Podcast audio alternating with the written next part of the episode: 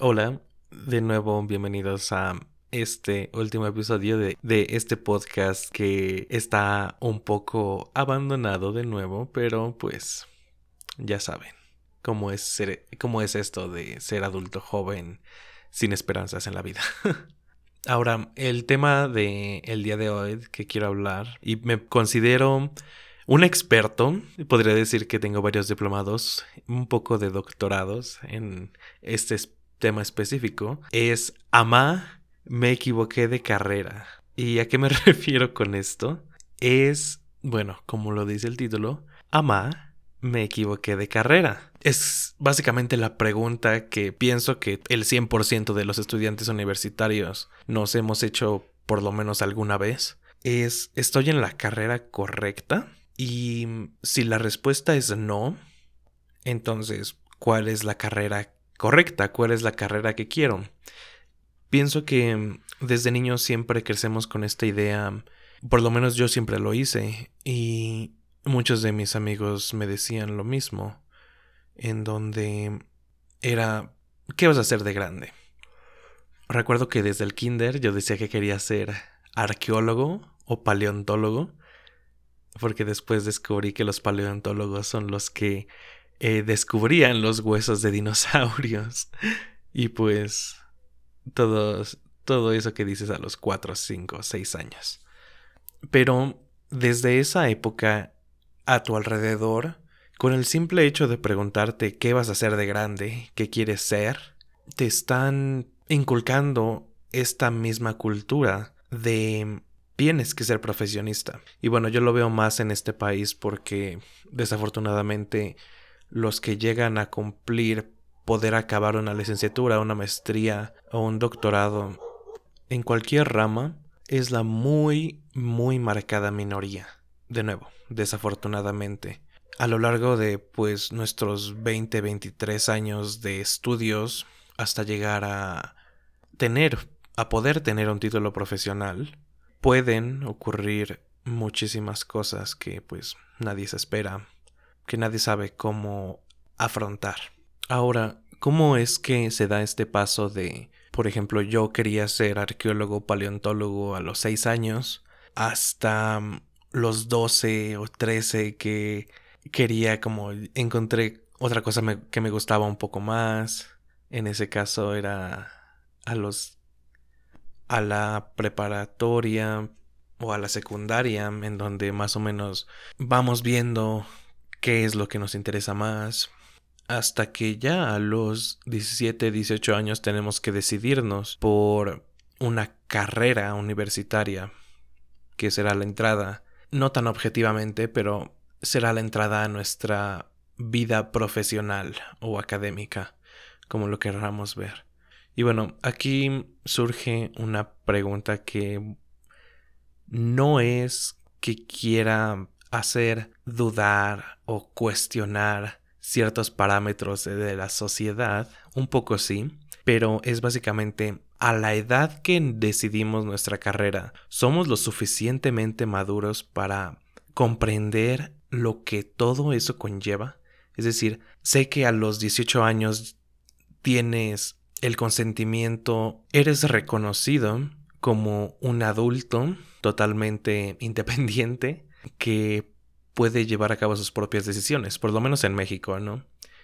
Está el caso de los 21 años en Estados Unidos, que bueno, son, son circunstancias legales, pero a los 18 básicamente todos los gobiernos del mundo, todas las estancias del planeta dicen que eres, estás lo suficientemente maduro como para tomar una decisión que afectará tu futuro, ya sea, por ejemplo, en cuanto al voto, puedes consentir a una relación sexual, puedes firmar una carta poder, no sé, muchísimas cosas legales que a esa edad supongo que hay estudios y supongo que hay muchas otras cosas que dicen que puedes decidir y estás consciente de las consecuencias de todos tus actos, ¿no?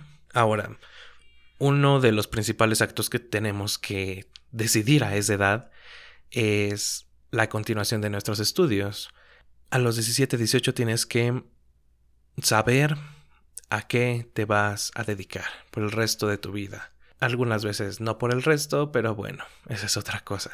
Y de nuevo, ese es un punto que tendríamos que poder analizar.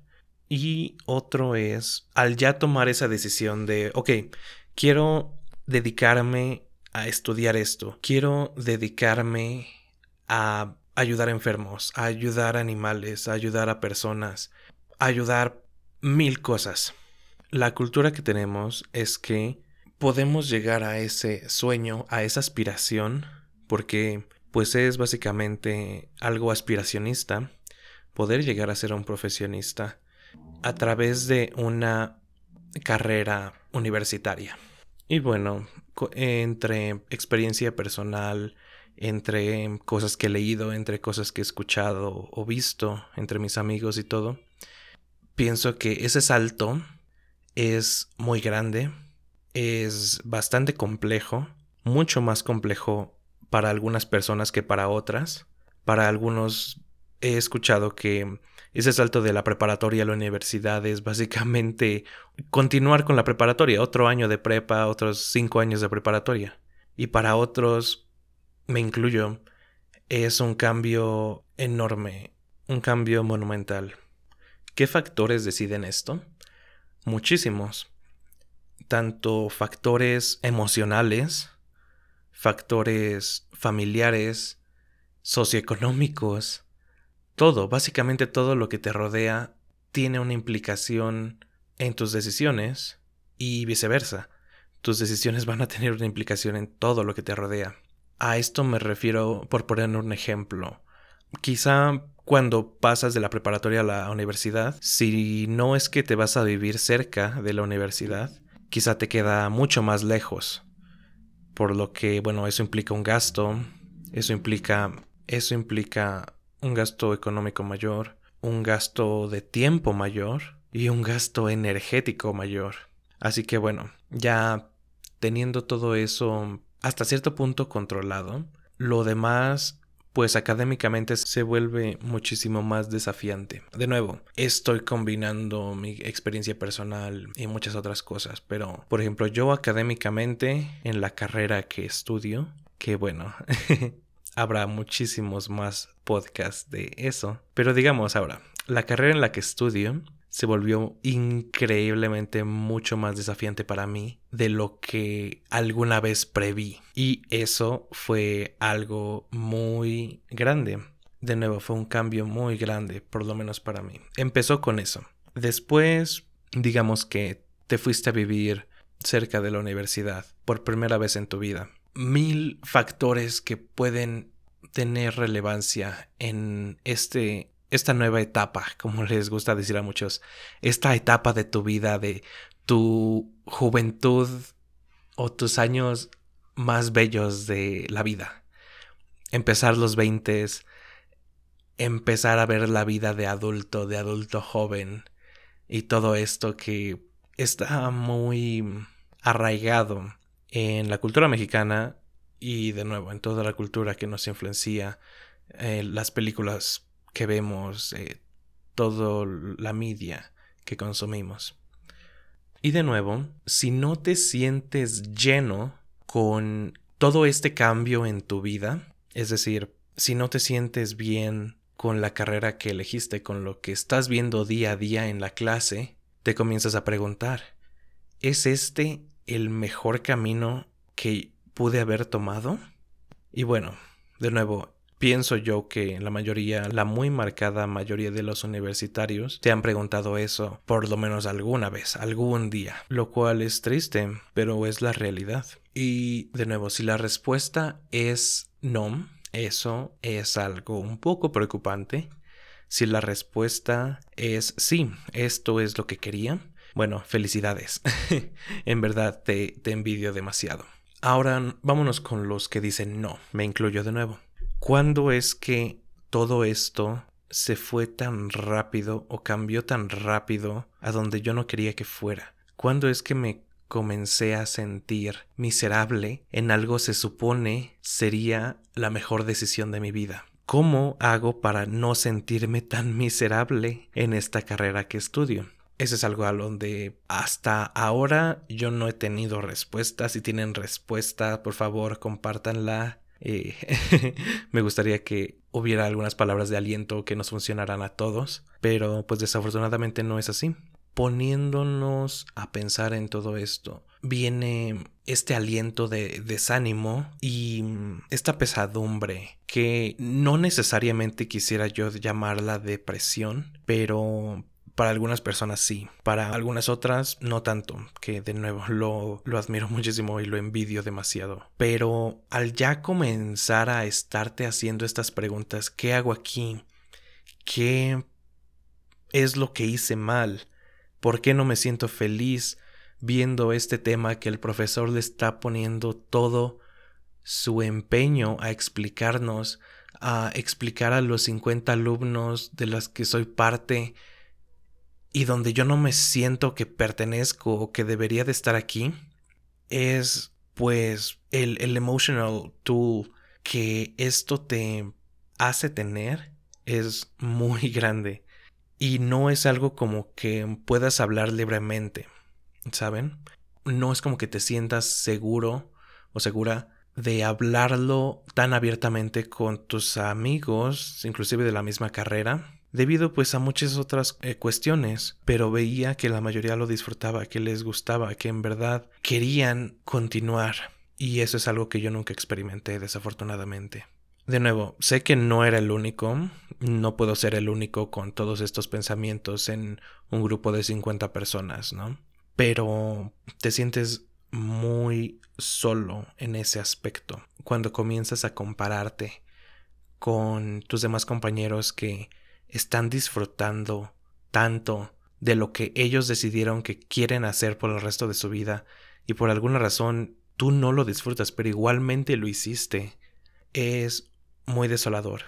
Y bueno, esto igual ya aplica pues más personalmente, de nuevo, yo tengo doctorado en en estudiar una carrera que no me gusta, pero a pesar de que yo puedo comentar todo esto desde un punto de vista muy personal, a lo largo de pues estos años que he estado em, conviviendo con universitarios, amigos, conocidos, lo que sea, familiares, mm, me he dado cuenta que las circunstancias son muy diferentes, pero estas circunstancias tan diferentes que te llevan a preguntarte si en verdad escogiste el camino correcto para tu futuro, tu futuro profesional, se juntan todas en algún punto. Es decir, ya sea que el futuro que imaginaste, el futuro económico que esa carrera que escogiste no era o no es el que pensaste originalmente.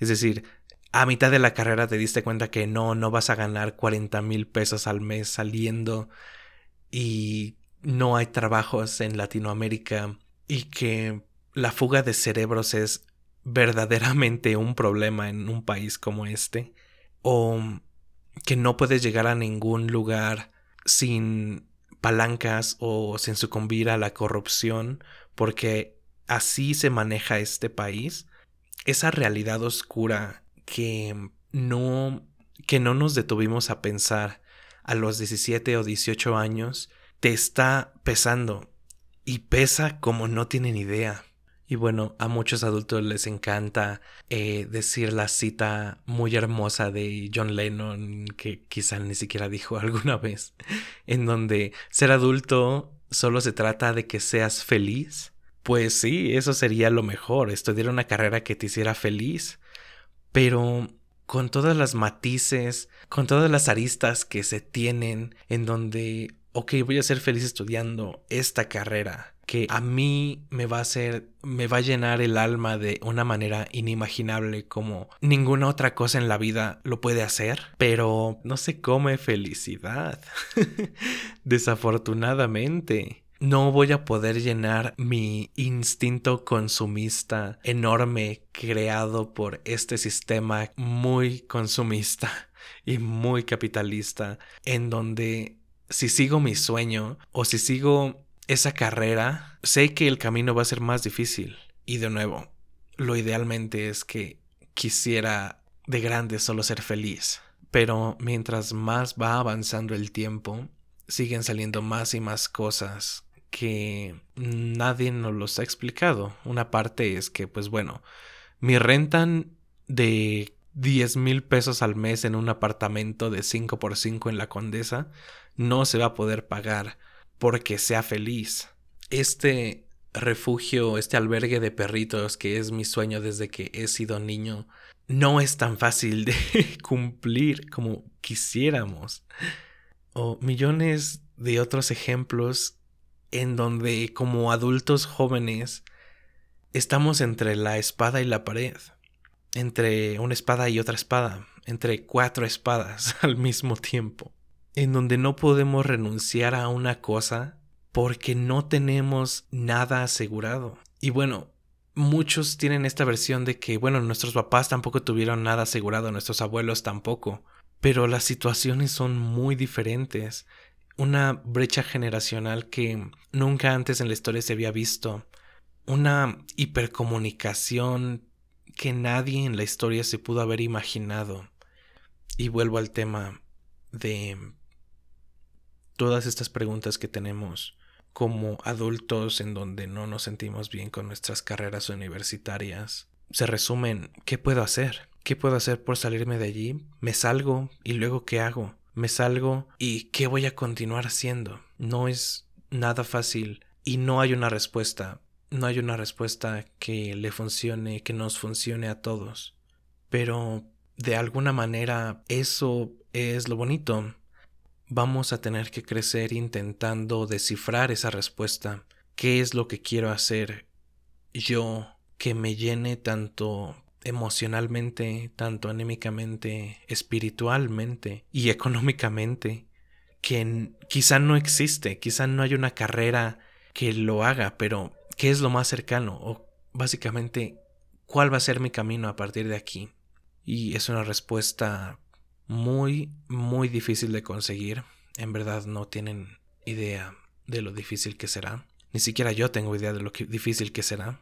Pero hasta cierto punto lo han dicho muchos filósofos a lo largo de pues sus vidas, es el fin de la vida, es por lo que seguimos vivos, tratar de encontrar esa felicidad plena del nirvana que nunca vamos a llegar a, pero tratar de buscarla a lo largo de nuestras vidas es lo bonito y quizá es la única razón de seguir viviendo será nuestro deber encontrarla.